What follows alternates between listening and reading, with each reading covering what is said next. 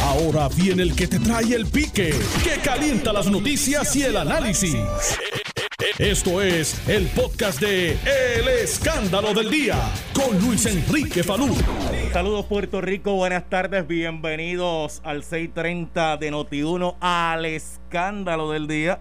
Les saluda Luis Enrique Falú, gracias por estar con nosotros a través del 94.3 FM en San Juan, 630 AM zona metropolitana, el 910 en Ponce, el 1280 AM en Arecibo y el 760 en Mayagüez y el 99.9 FM. Gracias por la sintonía. Al entrar aquí al programa le estaba pegando un bellón a, Ferdinand Pérez y a Manuel Sidre. Usted sabe que yo ando con un potecito que tengo aquí de, eh, de alcohol. Estaba, estaba limpiando el área y, Manuel Sidre me, estaba huyendo. Sidre, tranquilo, tranquilo. Mira, este, hoy vamos a hablar. Crecen las voces en contra del nombramiento del Contralor Osvaldo Soto García. ¿Será que la gobernadora de Puerto Rico, Wanda Vázquez Garcés, tendrá que retirar este nombramiento? Vamos a hablar de eso. En breve voy a continuar con el sondeo que comencé ayer. Si usted fuera legislador, ¿cómo usted le votaría este nombramiento? Si le votaría a favor o en contra. Ayer lo comenzamos y terminó empate el sondeo, así que comenzamos hoy desde cero. Y también, oiga, al piso, al piso, eso tiene que gritar el senador José Vargas Vidot cuando estaba haciendo una transmisión por Facebook. Pasó el susto de la vaca, oye, él transmitiendo por Facebook a su gente y de momento un tiroteo en los alrededores de, su hogar y se tuvo que tirar al piso el senador para buscar protección y su familia, eh, eh, pero están bien, están bien, enhorabuena. Oiga, Salud reporta eh, la muerte de 19 personas por el COVID-19 en su informe más reciente. Y en la continuación de la campaña electoral de los Estados Unidos de América, Joe Biden le da el sí a la estadidad para Puerto Rico. Oiga, enamorando el voto de los boricos en Florida, no sabe nada el Biden. Y también eh, vamos a hablar en el programa sobre expertos de la Organización de Naciones Unidas denuncian que Nicolás Maduro cometió crímenes contra la humanidad. Oye, Axel, esto te gusta a ti. El Baloncesto Superior Nacional de Puerto Rico eh, va a reanudar el torneo en formato de burbuja el 10 de noviembre tal como lo están haciendo en la NBA, que usted sabe que están llevando a cabo los juegos en formato de burbuja. Pero vamos a comenzar inmediatamente el programa dándole la bienvenida al representante José Quiquito Melenda, al representante Jesús Santa. Saludos a ambos, buenas tardes. Buenas tardes, salud, buenas tardes a ti y a Quiquito. Saludos, saludos, este, saludos a, a Jesús y a toda la gente que nos escucha. Bueno, vamos rapidito con ustedes dos. Eh, representante José Quiquito Meléndez, ¿cómo usted le va a votar al nombramiento de Osvaldo Soto García como contralor? ¿A favor o en contra? Mira, mi primera reacción es a favor del nombramiento porque yo conozco a Osvaldo, conozco su capacidad y conozco, este, ¿verdad?, este, su compromiso con el trabajo. Claro, hay que ver, ¿verdad?, el sistema de la evaluación que se hace en la Cámara, qué información sale, si sale alguna información que lo descalifique, pues entonces se tomará en consideración. Para usted, para usted, para usted, si no sale ninguna otra información que lo, lo descalifique, ¿no sería suficiente que no tiene preparación como CPA, como, eh, como auditor, como para dirigir esa oficina por 10 años? Bueno, lo que pasa es que, la, que, sea este auditor, ni que sea este tampoco CPA. De hecho, el, el ser CPA no te garantiza probidad moral ni cosa que se parezca. Yo creo que, oye, tiene que tener conocimiento y eso es importante en asuntos financieros. Y Osvaldo, dentro de su resumen, tiene, ¿verdad?, este, experiencia administrando, este, oye, millones de dólares y tiene experiencia, ¿verdad? Para usted, para usted, para usted a esta hora cuenta con su voto a favor. Eh, a esta hora cuenta conmigo. Muy bien, gracias representante Quiquito Meléndez. Representante Jesús Santa, ¿usted cómo le va a estar votando este nombramiento de Osvaldo Soto García como contralor? ¿A favor o en contra? En contra. ¿Por qué? Bueno, es obvio que la persona no tiene la preparación académica adecuada para llevar a cabo un trabajo que se espera eh, referente a lo que es el control de Puerto Rico ni siquiera la experiencia en estos asuntos. Es como si tú pusieras a jugar baloncesto a Messi, que juega balonpié. Eh, ambos deportes empiezan con B, pero no se juegan de la misma manera. O sea, para usted ser simpático y buena gente no es eh, no son los atributos como para ser Contralor de Puerto Rico. hay mucha gente que han caído en desgracia legal, que han sido simpáticos y buena gente. O sea que usted le va a votar en contra de ese nombramiento. Yo le voy a votar en contra porque sencillamente no tiene la preparación académica ni la experiencia de vida para llevar a cabo un cargo como ese. Adiós, pero, verdad. Fuera- fuera de- Quiquito, fuera. Quiquito Meléndez dice que sí. Bueno, yo, yo no estoy diciendo que la persona sea mala persona. Lo que pasa es, vuelvo otra vez, eh, una persona que eh, tiene una preparación en, en un aspecto profesional no quiere decir que puede ocupar todas las posiciones de Puerto Rico. Es como si tú pusieras a un ingeniero a operar una persona. Pues no, no, no, eso no funciona. No es lo mejor. Y yo estoy seguro que dentro del PNP hay muchas personas capacitadas para ocupar ese cargo. Ok, antes de moverme de tema, eh, con el representante José Enrique Quiquito Meléndez que pueda reaccionar, el programa de hoy se lo estamos dedicando a la presidenta de mi fan club, eh, Grace La Monita Pela, que está cumpliendo años en el día de hoy. Creo que está cumpliendo, felicidades. sí, creo que cumple Felicidades. 103 años, así que muchas felicidades a Grace La Monita Pela, así que muchas felicidades. Felicidades, Felicidades, y claro que felicidades. sí. Sí, felicidades, muy importante, muy importante. Oiga, tal parece que sacaron el taladro en Fortaleza, porque no solamente es el nombramiento de Osvaldo Soto García, sino aquí hay nombramientos que ni votándolo se acaban. Eh, al alcalde de Ceiba, Angelo Cruz, que perdió en la primaria, oye, lo han metido en una junta ahí para que se gane 105 mil dólares al año si, si lo aprueban. Este el representante José Enrique Quiquito Meléndez, hay gente diciendo que eso es un premio de consolación porque Angelo Cruz apoyaba a Wanda Vázquez en la primaria del PNP. Mira, oye, eso siempre se va a decir, ¿verdad? Yo creo que Ángelo este, tiene experiencia, fue alcalde, creo que son dos términos, ¿verdad? Me parece a mí que culmina ahora este, su segundo término como alcalde, es una persona conocida, querida en esa región, eh, y obviamente, mira, oye, que respaldó a la gobernadora, pues claro que sí, pero aquí lo importante es que si reúne los requisitos mínimos para ocupar la posición, la realidad es que los reúne. No, para, para usted no es un, para usted no es un premio de consolación.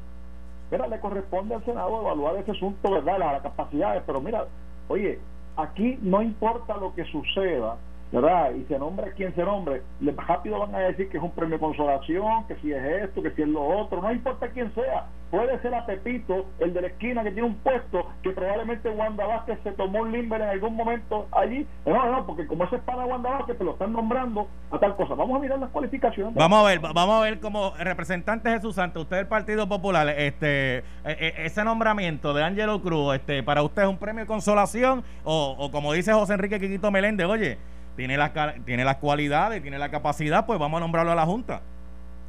Mira, con Ey, por- 105 mil dólares. porque usted- año porque usted- no porque- un- Porque usted antes de empezar a hablar se sonrió.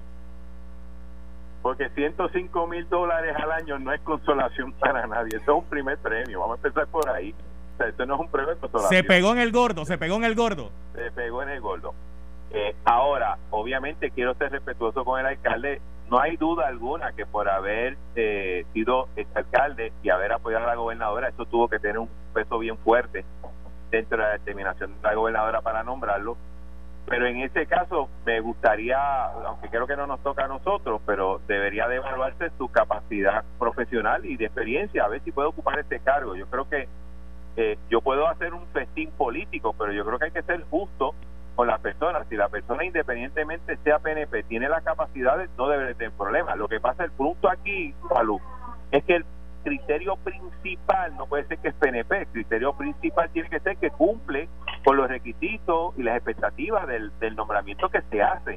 Y en algunos casos eso parece no ser así. Oiga, tal parece, porque esta discusión no es nueva, esta discusión viene, todos los cuatrienios tenemos la misma discusión. ¿A quién están atornillando antes que el gobierno cambie? Este, pa- pa- Qui- Qui- Quiquito Meléndez. Pero lo que pasa es que hay nombramientos que hay que llenar, hay posiciones que hay que llenar, eh, que se han venido trabajando, ¿verdad? Y que hay unas que se han atendido más rápido que otros.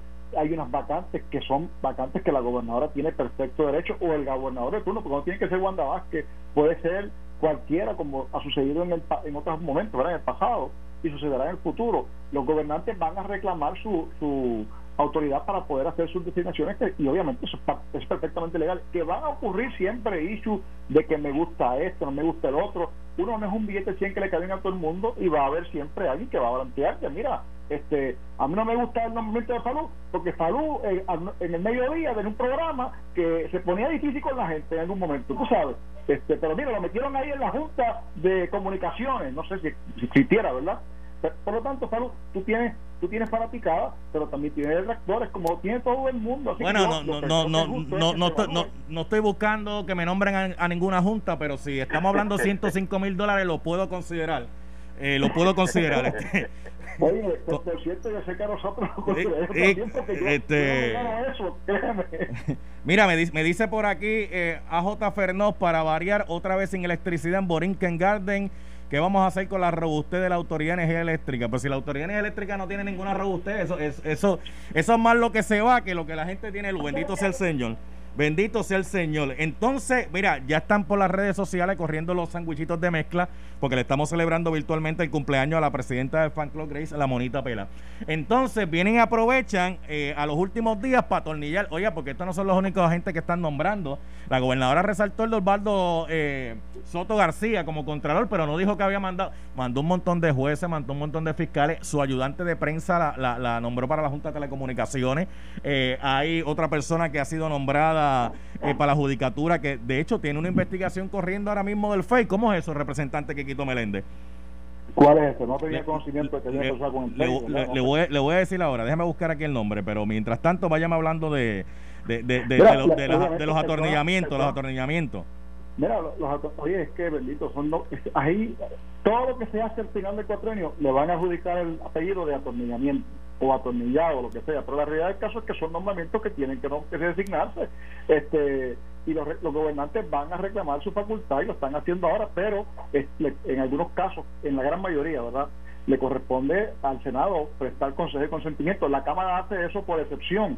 Eh, en el caso del Contralor o del Secretario de Estado, que me sorprendió que no lo enviaran en esta extraordinaria, yo presumía que lo iban a enviar en esta extraordinaria, este, pero eh, también creo que viene por ahí ahí creo que también está pendiente que en algún momento podría ocurrir este y, llenarse verdad la, vacante que hay en el en el 6 eh, y bueno, te digo hay, hay hay este también la posibilidad del 24 de diciembre que ocurre la vacante de juez del Supremo. Ok.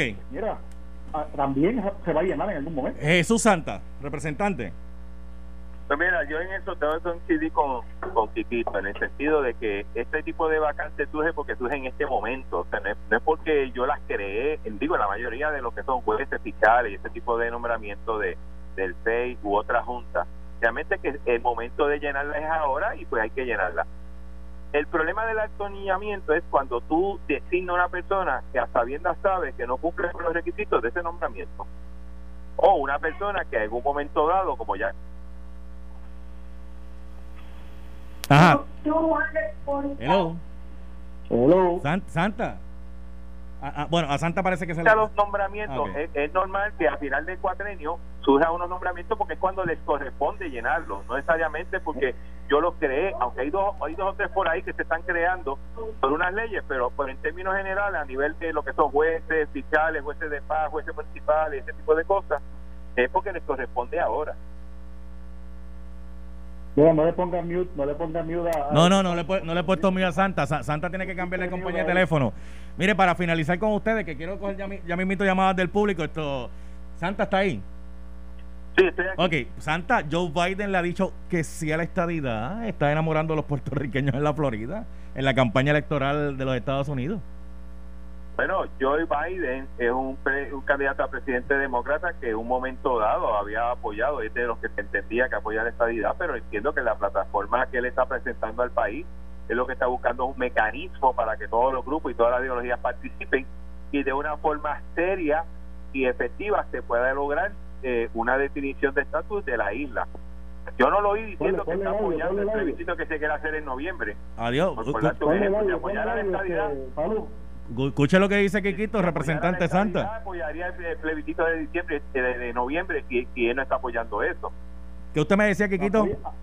Ponle, ponle el audio, ponle el audio ahí del apoyo de Biden. A ver qué, a ver qué pasa. Biden, Biden apoyó esta idea, ¿verdad? Oye, un candidato demócrata este, él parece ser que reconsideró la, la, posición que había asumido, ¿verdad?, en la convención del Partido Demócrata. Ay, que se, que se, dio, que, cuenta, se, que se dio cuenta que Donald Trump se lo va a llevar en la Florida enredado, es que se dio cuenta. Oye, pues claro, él está buscando los votos de, la, de los puertorriqueños que están en la Florida y evidentemente allí, en una actividad que creo que fue en Kissimmee ayer, este, pues planteó que él eh, personalmente favorece la estabilidad, pero va a permitir que los puertorriqueños decidan ¿verdad? Y yo creo que lo importante aquí es que, mira, que él esté dispuesto a eh, recibir, ¿verdad? Este, a respetar el mandato de los puertorriqueños que vamos a emitir el próximo 3 de noviembre. Por eso, por eso yo planteé, para mí no es extraño, Biden desde un pasado ha sido simpatizante de otorgar la estabilidad a Puerto Rico. Sin embargo, en su plan de trabajo como presidente, lo que está planteando es llevar un proceso serio para poder darle espacio a todas las ideologías y poder determinar cómo se va a solucionar el, problema de estatus en el país. Eso es todo. Es, que es lo que se debió haber hecho en Puerto Rico hace más de una década, que no se ha hecho y se sigue con estos plebiscitos que a nada se llega. Tienen que ir para la sesión. este ese plebiscito, ya que estamos hablando que Biden respalda la estadidad, Jesús Santa, ese plebiscito, quién lo gana? ¿El no o lo gana el sí? Pues mira, la realidad es que, que no sé quién lo gane, espero que sea no, pero pero es irrelevante. La realidad que ya en los Estados Unidos, eh, que es la persona que debe de coger el resultado y tomar acción, ya dijo que no le importaba. Ok, ok, eh, Quiquito, es irrelevante, es irrelevante. Es irrelevante el resultado, Quiquito. Bueno, eso fue lo que dijo Biden ayer. Fíjate que él ayer se comprometió con, ¿verdad?, este, respaldar esta idea para Puerto Rico el, este, y respetar el mandato del pueblo de Puerto Rico, según lo emita. Y la urnas, oye, el puertorriqueño va a votar eh, el próximo 3 de noviembre, así que es importante el mensaje que se va a enviar a, la presidencia de Biden o a la presidencia de Trump, dependiendo de quién finalmente gane la elección allá en, pues, en los estados. Gracias a ambos legisladores, Quiquito Meléndez y gracias representante Jesús Santa. Antes que se vayan, bueno, Quiquito Meléndez, eh, eh, usted está entonces diciendo que Natal está ahí usando la CPT. La CPT dice que no están coordinando ninguna campaña, que eso no, que no es así. Bueno, vamos a, vamos a ver lo que dice la investigación, porque yo estoy seguro que si se investiga este, ese asunto, van a encontrar con toda probabilidad algún correo electrónico, evidencia, yo estoy seguro que sí, porque la realidad del caso es que, oye, Salud, para tú, cuando tú y yo, ¿verdad? Estamos aquí en esta entrevista con, con mi amigo Jesús, Jesús Santa, pues tiene que haber una coordinación para poder entonces, eh, poder, mira, a tal hora te voy a llamar, este tal día, no puedes, no puedes, para no separar el espacio y poder entonces atender la, la, el compromiso. Pues mira, eso pasa con, con el caso de, de la SPT y Natal, Natal se fue allá este, a la SPT a hacer una conferencia de prensa para este, contar con el, y obviamente la SPT se prestó para respaldar públicamente la candidatura de Manuel Natal a cambio de algún acuerdo que nadie, nadie sabe cuál es el contenido. Así que lo, importante es que eh, evidentemente hay algún tipo de coordinación para beneficiar la candidatura de Manuel Natal.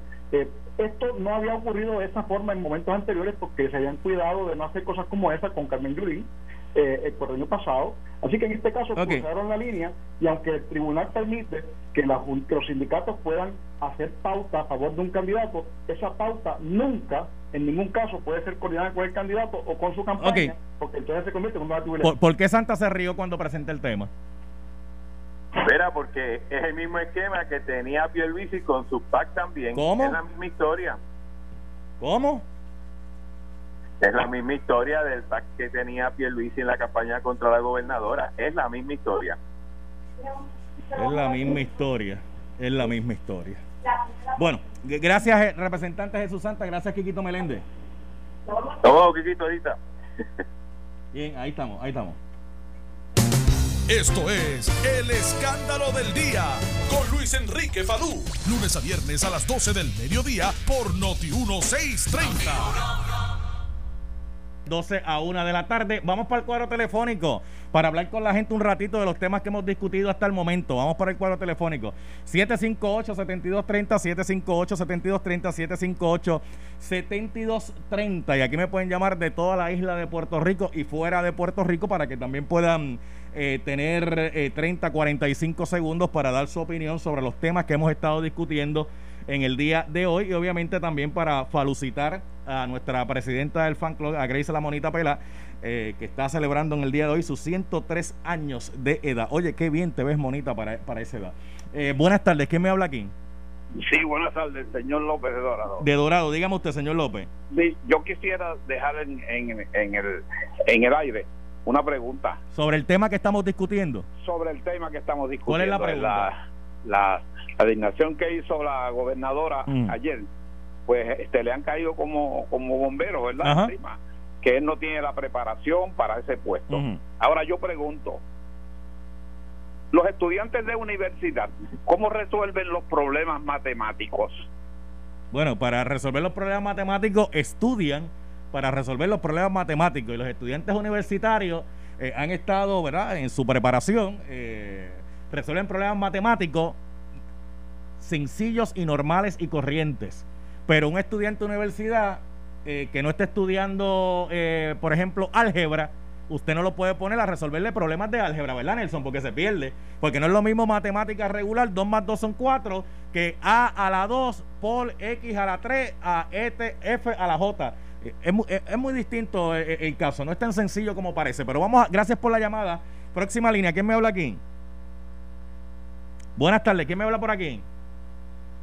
Eh, se durmió. Ah, un favor usted que me está llamando para el programa, usted que me está llamando para acá por el 758-7230, baje el volumen de su radio, por favor, y me va a escuchar por teléfono. Si usted me llama con el volumen del radio alto, no me va a escuchar en tiempo real y va a perder el turno en la línea telefónica. 758-7230, buenas tardes. Sí, buenas tardes, Falú. ¿Quién me habla? Ramón de San Juan. Dímelo. Mira, es que parece que están dando un agua que daña el cerebro en Fortaleza, porque ah. el alcalde derrotado Ajá nominado a ganarse más de 100 mil al año, tiene 10 referidos, 10 querellas del Contralor. Ok, pues gracias por la llamada. Próxima línea por acá, buenas tardes. Mira, saluda. ¿Quién me habla? Víctor de Carolina. Dígame, dígame. Ah, le pasó lo que le dije con lo del radio alto. Sí, sí, ah, tienen que bajar el volumen de radio porque si no se pierden y se le cae la llamada. Y cuando usted me llame de Carolina, antes tiene que ponerse la mano en el pecho, levantarse y cantar el himno de nuestra tierra de gigantes. Próxima por acá, buenas tardes. Buenas tardes. Buenas tardes. ¿Quién me habla? Carlos Santiago. ¿De dónde? De North Carolina. Dígame usted. Mire, eh, voy a opinar en relación sobre los plebiscitos. Ajá. En las últimas dos en las últimas dos este, elecciones, nosotros, o sea, yo me incluyo porque yo soy PNP, este, hemos ganado los presidentes que se están tirando dicen que se espaldan a Puerto Rico. ¿Y cuál es el, el, issue? De lo que tenemos que estar unidos y, y, bajar de nuevo. Ok, gracias a usted. Tengo que hacer la pausa, son las 12.23 del mediodía. Al regreso, pendiente, ya mismito voy a estar realizando un sondeo en el programa para que usted me llame y participe en el sondeo. También voy a estar hablando sobre, oye, ¿cuántas veces hemos escuchado el término el impuesto al inventario? ¿Tú te acuerdas que después del huracán María en Puerto Rico fue bien difícil conseguir inventario y se dijo que la legislatura se iba a mover porque iban a cambiarlo, lo iban a modificar o lo iban a derogar. Pues mire, todavía el, impuesto al inventario todavía está ahí. Vamos a hablar un ratito de eso. Nuestros niños de educación especial, ¿cómo se están afectando con esta situación de que la educación es vía remoto? Nuestros niños, si los niños de educación regular se están afectando. Imagínense nuestros niños de educación especial. Vamos a hablar de eso ya mismito en el programa y también eh, unos mensajes bien importantes que tengo para ustedes. Son las 12.24, regresamos en breve. Este es el escándalo del día. Estás escuchando el podcast de Noti1. El escándalo del día con Luis Enrique Falú. Ya mismito voy a hacer el sondeo pendiente para que usted me llame. Eh, voy a continuar el sondeo que comencé ayer, que terminó empate. Si usted fuera legislador, ¿cómo usted le votaría el nombramiento de Osvaldo Soto para Contralor? ¿Usted le votaría a favor o usted le votaría en contra? Eso va a ser ya mismito. Pero tengo aquí al licenciado Manuel Reyes, vicepresidente de, de, MIDA. El licenciado, saludos, buenas tardes. Saludos, saludos a ti y a los amigos que te escuchan. Mire, ¿qué es el impuesto de inventario, licenciado? Bueno, pues el impuesto es una, una carga eh, o una penalidad, básicamente, que le ponen los municipios, eh, está por ley, pero es para los municipios, eh, a la mercancía que tienen los comercios para vender, no solamente en el caso de los comercios, sino incluso también para lo que es propiedad, lo que se llama propiedad mueble. eh, que es puede ser incluso el mobiliario de las oficinas, pero la, la preocupación particular del sector privado es con la parte que va eh, a los productos que se van a revender. ¿Por qué se estuvo discutiendo después del huracán María que había que revisitar la ley del impuesto al inventario? De hecho, se, se llegó hasta a plantear que se debía eliminar el impuesto al inventario después de que el pueblo de Puerto Rico sufriera el huracán María. ¿Por qué? Bueno, se debe eliminar eh, y, y, te digo más, mucho antes del huracán María, nosotros en los pasados eh, dos eh, eh, procesos eleccionarios por lo menos, que me acuerde yo así de memoria. Esto fue una de las propuestas que MIDA le hizo a todos los candidatos en los foros eh, que hicimos en nuestra convención y todos se comprometieron a eliminarlo. Eh, así que esto se veía venir y parte de lo que argumentábamos en ese momento era que cuando pasara una emergencia, si es que pasaba, íbamos a, a, vivir lo que desgraciadamente terminamos viviendo eh, en, en María. Así que eh, después de María, pues un poco teníamos ya la evidencia de lo que llevábamos diciendo era, era realidad eh, y pensábamos que eso entonces iba a provocar acción finalmente. Eh, y hubo como como te escuché mencionar hubo compromisos de todo de la legislatura eh, que eso se iba a eliminar en esta sesión eh, sesión tras sesión. Y nada y finalmente pues todavía no ha ocurrido nada. En estos días pues estamos subiendo un poco el volumen. Hemos tenido como parte de la estrategia por ejemplo pues nosotros nos hemos reunido con candidatos eh, por ejemplo, candidatos a alcaldes, porque el, el, problema principal de esto eh, son los alcaldes y de los alcaldes hay unos en particular que son los que más se benefician, unos municipios en particular que más se benefician de este impuesto. Eh, así que pues hicimos algún acercamiento en estos días, por ejemplo, en el caso de, la candidata alcalde eh, para San Juan, Rosana López, pues hizo un compromiso de quitarlo aún eh, o de trabajar con alternativas aún si no se lograba hacer por legislación. y entiendo que el candidato Romero también había hecho algunas expresiones en esa línea o había presentado legislación, pero en última instancia para hacerlo bien eh, necesitamos que, que, sea por eh, eh, de alguna forma legislación. Claro. Pero los alcaldes tienen que de alguna forma apoyarlo o ceder o, o, tiene que haber pero, pero para que todo el mundo entienda el planteamiento de esto es que había una escasez de producto porque el comerciante determinaba no adquirir más producto porque si tenía el producto ahí en el almacén, mientras está en el almacén y no se está moviendo, a pesar de eso le están cobrando como quiera el impuesto. Eso es así, y a veces incluso pagas, lo pagas dos veces, o lo pagas más de una vez en algunos, en algunos casos, sobre todo de bienes, eh, de bienes que son de larga duración. Eh, y eso entonces, por ejemplo, en, mi caso es alimento, ¿verdad? Pero nosotros dependemos de otros servicios. Cuando María, uno de los problemas grandes que teníamos es que no habían generadores en Puerto Rico, no habían piezas de generadores en Puerto Rico. Igual los consumidores saben que van a buscar una pieza de carro eh, y se la mandan a pedir o sea, los almacenes están fuera eh, eh, de la isla. Porque para porque para mí comerciante no es costo efectivo tenerla aquí, porque mientras la pieza esté aquí, esté en el almacén y no se esté moviendo, como quiera me están cobrando el impuesto.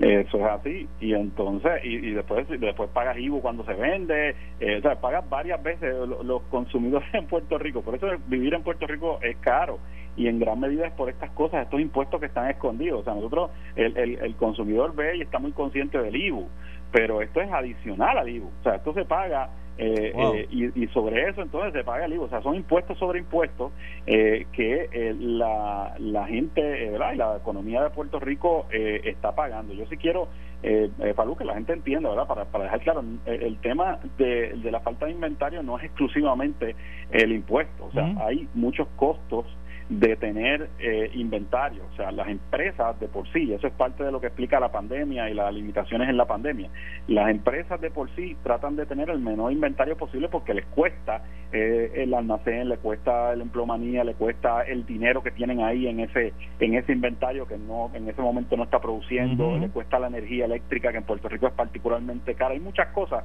que de por sí eh, incentivan a que los inventarios sean bajos, pero si además de eso Puerto Rico le pone un impuesto, o sea, una penalidad, pues entonces lo que hace es que agrava más la situación. Puerto Rico tendría que estar haciendo lo contrario, Falú, es viendo y sentándose con los importadores, sobre todo de los productos de primera necesidad y otras cosas, y diciendo qué tú necesitas para tener más inventario aquí para nosotros estar protegidos en caso de una emergencia. Pero aquí, pero Esa debe ser la actitud. Pero aquí vemos cómo se sigue pateando la lata, de momento un tema se convierte en tema de moda eh, de momento viene otro tema, eh, nos olvidamos del primero y seguimos pateando la lata y todavía a estas alturas, del huracán María para acá, digo desde antes, pero del huracán María para acá, cuando nos enfocamos más en el tema del impuesto al inventario, eh, se dejó de tocar, aquí todo el mundo se hizo el chivo loco y aquí no ha pasado nada, estamos en el mismo sitio. desgraciadamente y nos vuelve a morder el perro con el tema del COVID. entonces viene el COVID, hay un problema, en esta ocasión es global, es de suplido global, eh, pero si Puerto Rico hubiésemos tenido más inventario, pues sería mucho más fácil trabajar la situación y, le demos gracias a Dios que este año pues no ha habido, no nos ha eh, eh, tocado ningún huracán de manera directa y esperemos en Dios que no nos toque en lo que falta. pero es una combinación de circunstancias estar en, en el COVID, combinado en el COVID que ya de por sí está provocando limitación y escasez a nivel global eh, en trabajar eh, con eso a la misma vez que estamos trabajando eh, la época de huracanes. Es un riesgo eh, que, que es que de cierta forma eh, pudiésemos eh, trabajar o pudiésemos evitar. Yo también quiero mencionar, eh, Palu, que nosotros, eh, ¿verdad? parte de por qué no nos hemos movido en esta línea es porque el, el debate, la discusión se da entre la necesidad que pueden tener los municipios y el tema de la seguridad nacional el desarrollo económico. O sea, están poniendo una cosa en contraposición de la otra. yo entiendo que esa es la manera equivocada de verlo. O sea, el, el hecho de que Puerto Rico necesita tener inventario, que es un tema de seguridad y es un tema de desarrollo económico, bueno. Eh, no se puede contraponer con la situación fiscal eh, de los municipios. Aquí nos tenemos que sentar todos, se tiene que sentar sobre todo el Ejecutivo, porque para efectos del pueblo y para efectos de los comerciantes, gobierno es gobierno, sea municipio ¿Eh? o sea gobierno central. Y la, la, cantidad de lo que estamos hablando no es significativa dentro de un presupuesto tan grande como es el, el presupuesto consolidado. así que el, el Ejecutivo no puede lavarse las manos o no debe lavarse las manos y decir pues es un problema de, de eh, allá con los municipios y no podemos y hay que buscar una alternativa a los municipios. Mira, la alternativa está en un presupuesto consolidado de 25 billones plus eh, y de lo que estamos hablando es de, de 200 millones eh, para, para resolver este asunto y así mismo hay otras alternativas, pero, pero hay que, es tener deseo y esto no es un problema complejo de resolver y se puede atender la necesidad que puedan tener los municipios y a la misma vez atender la seguridad del país. Gracias, licenciado Manuel Reyes, eh, vicepresidente de MIDA, por haber estado un ratito acá con nosotros en el programa. Gracias, muy amable. Siempre a tus órdenes, salud. Bueno, son las 12.45 del mediodía. Yo soy Luis Enrique Falú. Tú estás escuchando el escándalo del día a través del 630 de Noti1. Oye, ya mismito, voy a tomar el sondeo, ya mismito, ya mismito, pero tengo a Carmen Warren aquí conmigo en la línea telefónica. Carmen Warren es la portavoz del Comité Timón de Padres de Estudiantes de Educación Especial en el pleito de clase Rosalidia Vélez. Eh, Warren, saludo, buenas tardes. Saludos y muy buenas tardes, saludos. Saludos. Una, una preocupación que tengo en el sentido, ¿verdad?, de los traspiés, los dolores de cabeza, lo torpe que ha sido el inicio de este semestre escolar, máxime con esta situación de la pandemia, a control remoto, otro con los módulos que hay que entregar a los estudiantes, y nos hemos enfocado, ¿verdad?, en los estudiantes de educación regular, pero los estudiantes de educación especial, ¿cuáles son las vicisitudes que están confrontando con esta situación? La crisis conocida por el resto del país que ocurre con los estudiantes regulares es una calamidad terrible para los estudiantes de educación especial y sus familias. ¿Por qué? Sí, tenemos una cantidad de estudiantes con condiciones significativas que no hay manera que servicios, ni, ni teniendo la tecnología, ni la computadora, ni el Internet, puedan sustituir los servicios presenciales del maestro o la maestra, del asistente de servicios de educación especial, en el caso de los sordos, del intérprete que está allí apoyándole para que pueda aprender, de los que tienen, de los ciegos que necesitan asistencia y apoyo directo, de todos los estudiantes que tienen problemas atencionales, de los que tienen dificultades para tragar, y que la alimentación se dificulta y que no reciben los servicios ni siquiera de comedor escolar para poder eh, resolver de alguna manera los problemas alimentarios que pueden tener las familias. La, la condición en que viven muchos de nuestros niños y niñas, las familias, sobre todo los que están en la zona sur, que todavía viven en viviendas que no están adecuadas para ellos, que no tienen la aportación en términos económicos que pudieran este, necesitar, que el, el gobierno no se las ha provisto para que ellos puedan tener una calidad de vida, es terrible. Falú, lo que está ocurriendo, lo que estamos viviendo, las familias con, con, estudiantes del programa de educación especial, padres y madres que no están preparados para poder asistirlos, para poderles apoyar.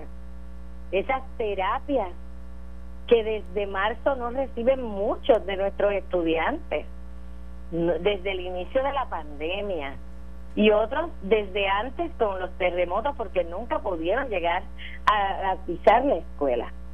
O sea, y es eh, una eh, crisis que tú no le ves que el departamento está haciendo nada para resolver. El departamento no está haciendo nada para resolver esa crisis en cuanto a la educación de los niños de educación especial no está haciendo nada con los estudiantes regulares, imagínate con los de educación especial. Ay Dios. Hay padres que han tratado, ¿verdad?, de buscar que los servicios de terapia que se le dejaron de brindar en el semestre pasado se les puedan honrar, que se les, se les den y hay directrices de parte del departamento de que esos servicios no se les pueden brindar. Ay Dios, cara hay terapeutas que están disponibles para ir de forma presencial a atender a estudiantes que necesitan servicio presencial, pero se le ha dificultado ese servicio porque quien se supone que maneje lo que sería el, la oficina del remedio provisional no está accesible.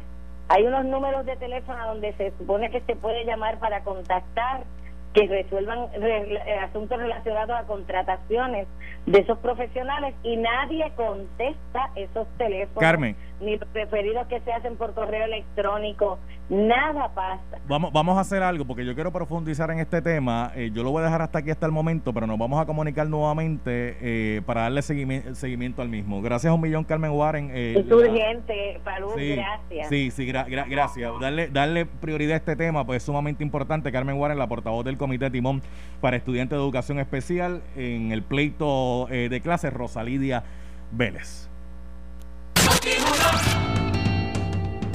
Bueno, vamos para el sondeo, Nelson. Vamos para el sondeo rapidito, rapidito. Si usted fuera legislador ¿Cómo usted le votaría el nombramiento de Osvaldo Soto para Contralor?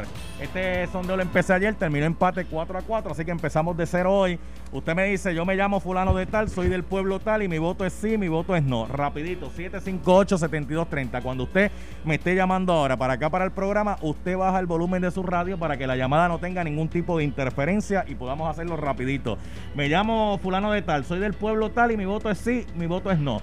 Si usted fuera legislador, ¿cómo usted le votaría al nombramiento de Osvaldo Soto García como Contralor de Puerto Rico? Vamos rapidito al cuadro, Nelson. Tú me ayudas por ahí, 758-7230. Buenas tardes. Víctor González de Cagua, no. Gracias, Víctor. Próxima línea por acá. Buenas tardes. Eh, bajen el volumen de radio, importante. Hola, buenas tardes. Sí, muy buenas tardes. La señora Borrero de Arecibo, no. Gracias, señora Borrero. Próxima por aquí. Buenas tardes. Luis de Villalba, sí. Gracias, Luis. Próxima línea, buenas tardes. Rapidito, buenas tardes. Sí, buenas tardes. Aida Colón de Cagua, mi voto es no. Gracias, doña Aida. Próxima por acá, buenas tardes. Roberto Martínez, Carolina, no. Gracias, Roberto. Ah, dijo Carolina, te tenías que poner de pie, en la mano en el pecho y cantar el himno Carolina. Buenas tardes. Buenas tardes. Ah, se le cayó a este. Vamos a la próxima por acá. Buenas tardes. Iván de la Cruz, Río Piedras, no. Gracias, Iván. Eh, próxima línea, buenas tardes. Isabel Ponce, no. Gracias, Isabel. Eh, próxima línea por aquí, buenas tardes. Buenas tardes. Eh, la perdió. Si tú, si tú eres, fueras legislador, ¿cómo le votarías al nombramiento Osvaldo Soto? ¿A favor o en contra? Me dices tu nombre, el pueblo y el voto. Hola, buenas tardes. Mi nombre es Josefina Rodríguez Carolina, no. gracias, gracias por la llamada. Carolina, tierra gigante, mano en el pecho y empezamos a, cantar. Me dice Nelson que se acabó el tiempo. Se acabó el tiempo, Nelson. ¿Cómo quedó esto hoy? Pues mire, hoy un voto dijo que sí. Una persona dijo que sí. Mientras 2, 4, 6, 7, 8, 2, 4, 6, 7 dijeron que no. Siete dijeron que no, que si fueran legisladores le votarían en contra del nombramiento de Osvaldo Soto García. Uno dijo que sí. Lo próximo, Eddie López, Ferdinand Mercado y José Capó ante la justicia. Buenas tardes. Esto fue el podcast de Noti1630. El escándalo del día con Luis Enrique Falú. Dale play a tu podcast favorito a través de Apple Podcasts, Spotify, Google Podcasts, Stitcher y notiuno.com.